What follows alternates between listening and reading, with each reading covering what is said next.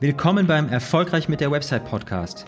Der Podcast für Unternehmer und Marketingverantwortliche, in dem es um spannende Unternehmens- und Online-Marketing-Strategien sowie Digitalisierung im Mittelstand geht und vor allem darum, wie man mit der eigenen Website die richtigen Kunden gewinnt.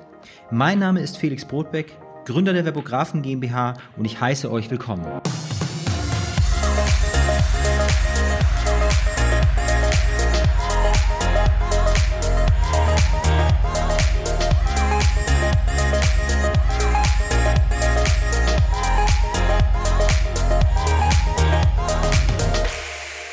Ja, eine kurze Info an die Hörer. Und zwar, ich habe mich jetzt dazu entschieden, dich, lieber Hörer, zu duzen und nicht mehr die Hörer mit euch anzusprechen. Der Hintergrund ist, wir launchen jetzt auf unserer Website gerade auch noch einen Blog und in dem Blog bevorzuge ich die Du-Ansprache und auf den Business-Seiten, also Startseite und so weiter und so fort von unserer Website, da wird der Leser mit Sie angesprochen. Und wenn ich jetzt auch noch dich im Podcast mit euch ansprechen würde, dann wäre mir das ein bisschen bunt und deswegen steigen wir jetzt hier rum auf äh, du. Ich finde das eh ganz sympathisch, wenn ich euch da so nah im Ohr bin und dann auch mit du anspreche. Genau. Äh, ja, das Thema der heutigen Folge ist ja fünf Faktoren, die deinen Website-Relaunch erfolgreich machen. Und mir geht es da heute nicht um solche Faktoren wie dies und das und jenes musst du beim Website-Relaunch hinsichtlich SEO beachten oder du musst dich für dieses CMS entscheiden oder du musst bei deinem Design die folgenden Punkte beachten. Mir geht es eher um Soft Skills. Was ist zwischenmenschlich wichtig, um ein solches Projekt zum Erfolg zu bringen? Obwohl eigentlich sind es nicht nur zwischenmenschliche Sachen, es ist auch, auch Prozess. Aber ähm, ja, reden wir mal nicht so lange um heißen Brei herum, steigen wir mal in die Geschichte ein. Ja, wenn du schon mal einen Website-Relaunch durchgemacht hast, egal ob auf Agenturseite oder auf Kundenseite, dann hast du es vielleicht erlebt, dass es an der einen oder anderen Stelle doch ganz schön mühselig werden kann, weil man dann doch überrollt wird von einer Menge von kleinteiligen Aufgaben. Hier was, da was. Alles ist gepackt in Milestones, es gibt Timelines, dann gibt es plötzlich unvorhergesehene Hürden und Sachen können unter den Tisch fallen und Sachen, die man sich irgendwie vorgestellt, also bestimmte Features können nicht realisiert werden. Äh, da kann einfach wahnsinnig viel passieren in solchen äh, Prozessen. Und äh, ja, am Ende kann es passieren, dass das Ganze einfach keinen Spaß mehr macht, bis hin zu, dass das Ergebnis, die Website einfach nicht gut ist. Ja, und um das zu verhindern, gibt es eigentlich fünf Faktoren, äh, die man immer im Hinterkopf behalten sollte. Ich denke, das Erste und das Wichtigste ist das Erwartungsmanagement. Also man sollte auf jeden Fall zu Beginn eines Projekts sich ganz klar darüber austauschen, was denn erwartet wird. Ne? Was sind die Ziele des Kunden? Ne? Welche Ziele verfolgst du mit deiner Website? Und darüber solltest du dich mit deinem Dienstleister wirklich im Detail austauschen. Weil ich habe schon öfters erlebt, dass ein Kunde Ziele hat, die er mit seiner Website erreichen möchte, die aber manchmal widersprüchlich sind, die nicht miteinander, ja, die, nicht zusammen erreicht werden können. Klassisches Beispiel dafür ist zum Beispiel, nehmen wir mal eine Architektenseite, ja, die soll, das ist eine schöne Portfolioseite, riesengroße Bilder, Animationen, kaum Texte und gleichzeitig will man trotzdem zu bestimmten Keywords auf Platz 1 sein, beziehungsweise gut ranken halt. Ne? Das sind es zwei Ziele, also Portfoliodarstellung und Sichtbarkeit in der Suchmaschine das ist schwer zu vereinen, weil Suchmaschinen immer noch hauptsächlich mit Content funktionieren und der primäre Content ist da halt Text. Sowas ist aber auf Kundenseite nicht immer klar, nicht immer bewusst. Deswegen ist es gut, sich über solche Sachen natürlich von Anfang an intensiv auszutauschen, um dort einfach gleich zu Beginn äh, die Erwartungen richtig zu setzen, weil wenn die Erwartungen erstmal falsch sind, dann ist schnell das Kind auch in den Brunnen gefallen und ja, solche Erwartungen können ja dann nicht unbedingt erfüllt werden, wenn die nicht erfüllt werden können, ist eine, eine von beiden Seiten, wenn nicht sogar beide Seiten, äh, unzufrieden und ja, dann ist blöd. Ne? und wichtig ist natürlich auch, ist alles das, was umgesetzt werden soll, auch im Rahmen des vorhandenen Budgets realisierbar. Das ist natürlich auch ein wichtiger Punkt, dass das auch besprochen wird. Genau. Ja, der zweite große Faktor, das ist die Timeline bzw. das Fertigstellungsdatum einer solchen Website. es ist wirklich super wichtig, dass du immer genügend Zeit für die Realisierung der Website einplanst. Denn die Qualität, die steigt massiv, wenn man Zeit hat, um alles zu durchdenken und auch mal nochmal Abstand von der bisherigen Arbeit zu nehmen und das nochmal im Big Picture zu betrachten.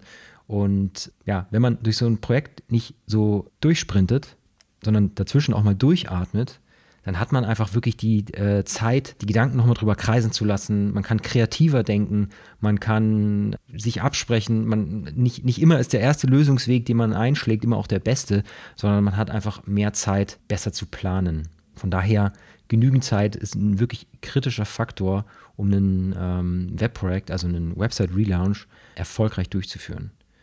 Klar, ich weiß, Oft bestehen Timelines äh, oder, oder Deadlines und da sollte man aber nochmal hinterfragen, was ist denn der Grund für die Deadline? Es gibt natürlich Deadlines, das ist sowas wie ein ganz wichtiger Messeauftritt oder ein Produktlaunch. Da ist klar, dass dann der Launch der neuen Website daran gebunden sein kann. Das ist auch ein Deadline-Termin, der ist aus meiner Sicht jetzt auch vollkommen nachvollziehbar. Dann muss man aber auch früh genug äh, mit, der, mit dem Website-Relaunch beginnen um einfach ein äh, gutes Ergebnis zu erreichen. Aber nicht selten gibt es auch Deadlines, die bestehen halt einfach nur, weil sie intern so kommuniziert wurden und äh, weil man sie halt nicht verschieben möchte. Aber meine Empfehlung ist, wenn das der Fall ist und die Qualität der Website davon abhängt, dann verschiebt lieber die Deadline, als dass versucht wird, die Website irgendwie in dem zu knappen Zeitfenster fertigzustellen. Weil schließlich willst du ja eine, ist, ist eine Website ja auch eine hohe Investition und keiner von uns möchte irgendwie ein Montagsauto haben und keiner möchte auch eine Montags-Website haben. So eine Website, die begleitet einen einfach ein paar Jahre und da ist es definitiv besser auf Qualität zu setzen. Ja, der nächste Faktor, der äh, dritte Faktor, das sind Prozesse. Prozesse, die sind extrem kritisch, um effizient zu arbeiten. Und typischerweise wird bei Webprojekten in Milestones oder auch in äh, Sprints gearbeitet. Und bei den Prozessen, da sollte dein Dienstleister den Takt angeben, denn dieser ist ja schließlich darauf spezialisiert und nimmt dir dann auch da die Arbeit ab. Ähm, und du musst nicht das Rad neu erfinden und dir überlegen, was jetzt für so einen Website-Relaunch der beste Prozess wäre. Wir intern, wir arbeiten da mit so einer kleinen Methode. Ich habe dir jetzt auch mal für diese Podcast-Folge einen Namen gegeben und ich finde den eigentlich ganz cool. Ich werde den in Zukunft öfters benutzen. Das ist die SOPU-Methode. Diese Abkürzung, die steht für Sammeln, Ordnen, Prüfen, Umsetzen. Und beim Prüfen, da machen wir das so, da gibt es mit unseren Kunden immer einen Update-Call. Und ein konkretes Beispiel dafür wäre, Website steht an, Design ist gemacht, jetzt kommen die ganzen Inhalte. Und wir sichten dann alle Inhalte, also es wird erstmal alles gesammelt, dann wird es geordnet, wir weisen die Inhalte den richtigen Seiten zu ne, und dann wird das gemeinsam mit dem Kunden in einem Update-Call nochmal überprüft, haben wir das alles richtig zugeordnet, haben wir irgendwo was falsch interpretiert, ist alles vollständig, ist alles fehlerfrei und wenn das der Fall ist, dann wird umgesetzt. Genau. Der vierte Faktor für den erfolgreichen Website Relaunch, das sind Tools. Und viele stellen sich die Frage, was ist denn nun besser? Soll man alles per Telefon machen? Soll man alles per E-Mail machen? Oder soll man alles über Slack machen? Und meiner Überzeugung nach, alle drei Varianten komplett falsch. Telefon ist nicht dafür geeignet, weil bei so einem Website-Relaunch gibt es sehr, sehr viele kleinteilige Tasks, also Aufgaben, die erledigt werden müssen. Und klar kann man das alles wunderbar am Telefon besprechen, allerdings fehlt dann die Dokumentation dazu. Und weil es einfach so viele Punkte sind, fällt viel unter den Tisch und die Gefahr ist groß, dass dann Sachen umgesetzt wurden, wo einer, also entweder die Agentur vergisst Sachen, die äh, besprochen wurden am Telefon, oder der Auftraggeber äh, vergisst, dass er Sachen in Auftrag gegeben hat, oder es besteht dann doch ein Missverständnis und dann muss man sich später darüber streiten. Also Telefon ist effizient, um zu kommunizieren, aber es fehlt die Dokumentation ähm, für, so ein, für so ein Projekt und deswegen halte ich es für absolut nicht geeignet. Das nächste wäre E-Mails. E-Mails ist auch blöd, denn wenn es darum geht, dass man sich in einer E-Mail über verschiedene Tasks austauscht, dann hat man ganz schnell riesenlange E-Mail-Ketten, in denen man sich auch überhaupt nicht mehr auskennt. Und dieses Hallo, danke für deine E-Mail, meine Antworten äh, stehen unten drin, ist irgendwie auch sehr unpraktisch, äh, weil irgendwann blickst du nicht mehr durch. Und vor allem, wenn noch äh, mehrere Leute in CC sind in diesen E-Mails und vielleicht auch noch mehrere Leute in diese E-Mails reinschreiben. Sehr doof. Auch gerade wenn es zum Beispiel irgendwelche Excel-Listen geht oder sowas, die dann per E-Mail hin und her geschickt werden und dann gibt es in solchen Listen irgendwelche Updates, passiert auch mal schnell, dass man dann einfach nicht mehr sicher ist, ist das jetzt die aktuelle Variante dieser Excel-Liste oder nicht. Also, E-Mail scheidet auch aus. Über Slack ist eigentlich ähnlich. Ich liebe Slack, ist wunderbar für eine, für eine schnelle äh, Kommunikation. Man hat nicht die Unordnung wie in einem E-Mail-Postfach, doch es ist auch, es ist halt einfach auch kein, kein Tool, um Tasks auszutauschen.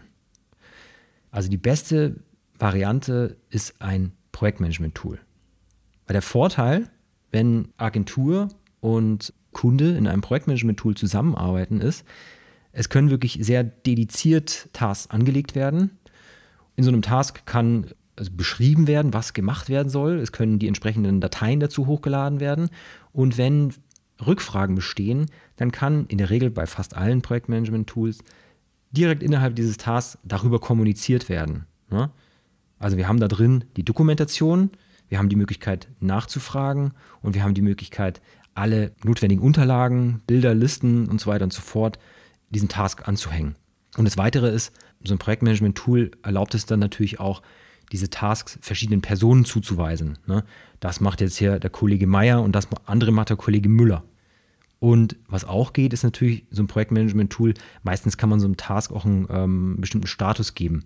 Da kann man den Status geben, ist gerade in Arbeit oder ja, ist abgeschlossen und dann kann der Kunde nochmal drüber gucken, ob alles passt und dann kann der, kann der Kunde diesen, diesen Task quasi schließen.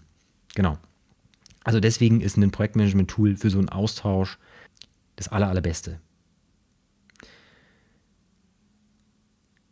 Und vor, also, aber das Projektmanagement-Tool, äh, ganz kurz, habe ich mich kurz verhaspelt. Äh, das Projektmanagement-Tool hat natürlich dann aber auch den Nachteil, dass die persönliche Kommunikation fehlt, die man am Telefon hat. Und deswegen finde ich es ganz gut, wenn man dieses, gerade wieder diese SOPU-Methode nimmt, sammeln, ordnen, prüfen, umsetzen. Ne? Also in dem äh, Projektmanagement-Tool, da wird alles äh, gesammelt und geordnet und dann gemeinsam geprüft und dann geht es halt in die Umsetzung. Und wenn man dieses Prozess des Arbeitens mit dem Projektmanagement-Tool mit regelmäßigen Checkup-Calls halt kombiniert. Weil in solchen Update- oder Checkup-Calls, da kann man sich dann nochmal gezielt zu offenen Themen abstimmen und man kann wirklich geordnet nochmal alles durchsprechen. Das ist besser, als wenn jeden Tag irgendwie kleine Änderungen äh, reintröpfeln und jedes Mal klingelt zu jeder kleinen Änderung des Telefons, es muss wieder alles besprochen werden, weil das sowas löst schnell einen riesen Rattenschwanz aus. Das muss natürlich dann, oft arbeitet man ja mit ganzen Teams und dann muss so eine Änderung wieder ins ganze Team gegeben werden. Alle werden wieder aus der Arbeit rausgerissen und müssen sich kognitiv anstrengen, um diese Änderung zu erfassen und diesen Projektplan, den sie auch im Kopf haben, äh, quasi wieder abzudaten. Und genau, deswegen ist es viel effektiver und zielführender, wenn man mit so einem Projektmanagement-Tool arbeitet und dann regelmäßige Check-up-Calls macht. Weil am Ende geht es natürlich darum, dass deine Website innerhalb deines Budgets so effizient wie möglich und so gut wie möglich ähm, fertiggestellt wird. Genau. Kommen wir zum letzten Punkt, der fünfte Faktor. Das sind die Communication Skills. Ich sage es mal auf Englisch, klingt besser. Was ich da ziemlich cool finde, ist die Bluff-Methode. Die Bluff-Methode, das ist, die ist vom US-Militär entwickelt worden, soweit ich weiß. Und äh, die Abkürzung, die steht für Bottom Line Up Front. Und die Idee dahinter ist, dass man das Wichtigste, also die wichtigsten Details zuerst nennt und sich möglichst klar ausdrückt. Ja, und um dich klar auszudrücken, ganz einfache Regel, äh, kann man immer die fünf Ws beantworten.